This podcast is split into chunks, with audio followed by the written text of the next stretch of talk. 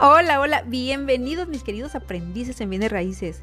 En este episodio vamos a dar un recorrido por una casa habitación para que conozcas los elementos que debes revisar con lupa cuando visites una propiedad y no te veas como un novato. Así que si quieres conocerlos, quédate conmigo porque hoy daremos un recorrido interno y externo por una casa habitación. Pero antes te recuerdo mi nombre, soy Elba Nicole y estoy aquí para apoyarte en tu proceso de aprendizaje como agente inmobiliario. Comenzamos.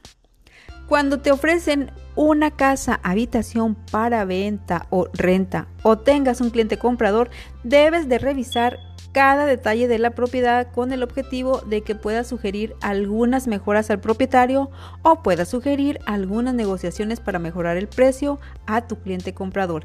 Y dicho esto, vamos a revisar los detalles y los elementos que debes considerar en la parte exterior.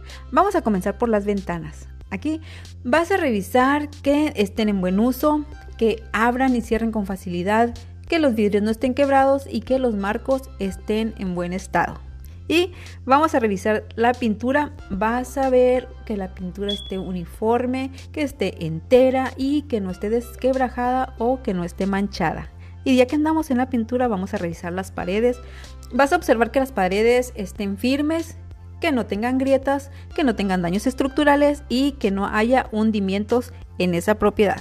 Y vámonos a revisar las molduras, ya que andamos en las paredes. De una vez vas a revisar el tipo de moldura en este elemento podrás identificar la edad de la construcción o por lo menos la última remodelación. Cerciórate de que estén completas, que no estén dañadas y que se vean en buen estado.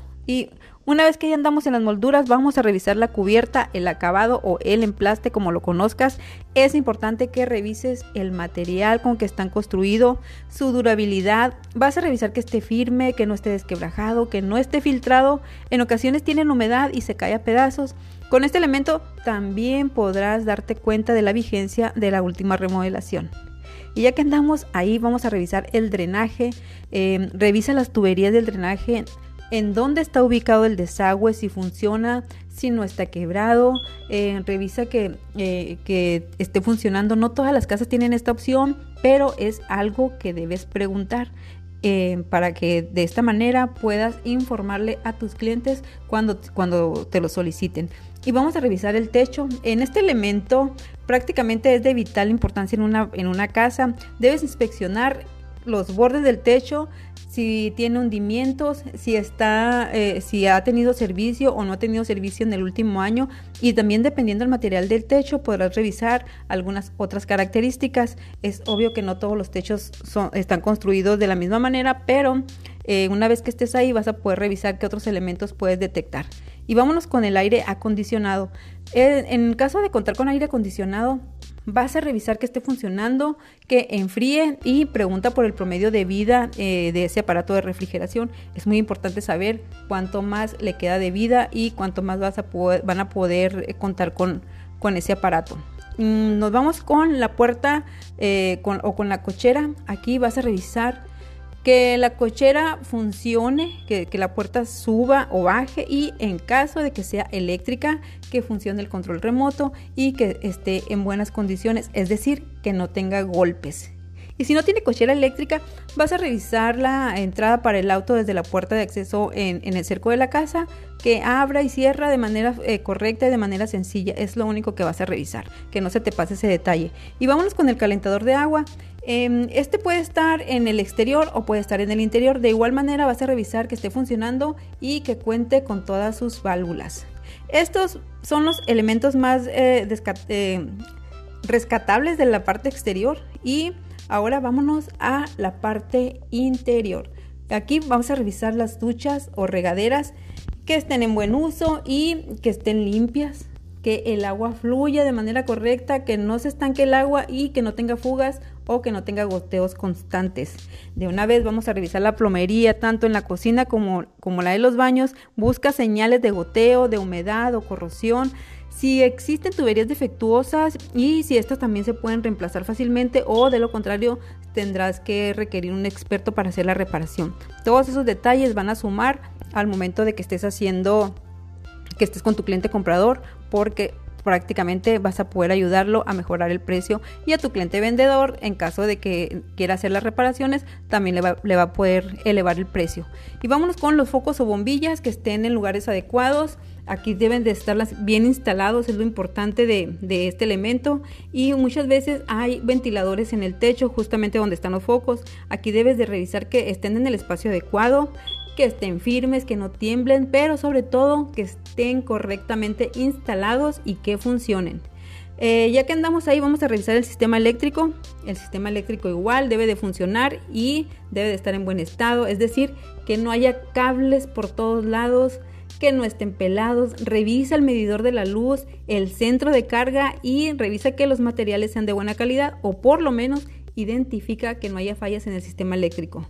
También puedes revisar si hay detectores de seguridad y en caso de que los haya, nada más revisa de qué marca son y cómo funcionan. Es todo. Y vámonos con las escaleras. Las escaleras se inspeccionan de arriba hacia abajo. Revisa que no haya peldaños sueltos, que estén en buen estado, que los escalones sean firmes, que no sean resbaladizos. Además, revisa el pasamanos y revisa que sea resistente.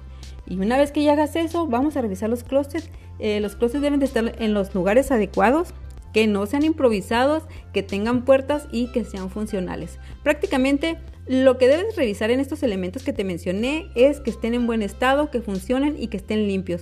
Además, el promedio de vida de cada uno de estos elementos. Regularmente cuando hacemos un recorrido para conocer la propiedad del primer día, no ponemos tanta atención a estos elementos, a estos detalles, pero son tan importantes como las características generales de una casa habitación, como lo son el número de recámaras, el número de baños, los espacios, cocina, comedor, todas las áreas comunes. Eh, es lo que ya te mencioné en el episodio número 5. Si no lo has escuchado, te invito a que lo hagas.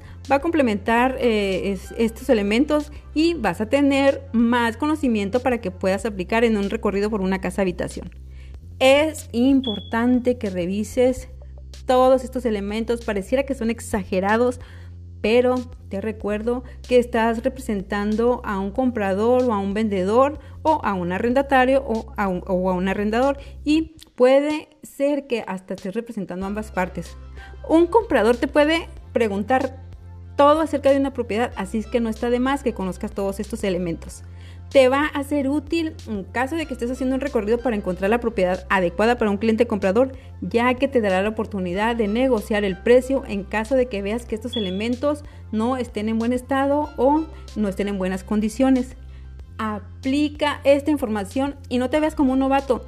Espero que haya sido de valor para ti y por supuesto que la pongas en práctica. Recuerda compartir esta información con un amigo o con un colega inmobiliario y por lo pronto te mando un fuerte, fuerte, fuerte abrazo y nos vemos o nos escuchamos la siguiente vez. Que estés muy bien. Bye.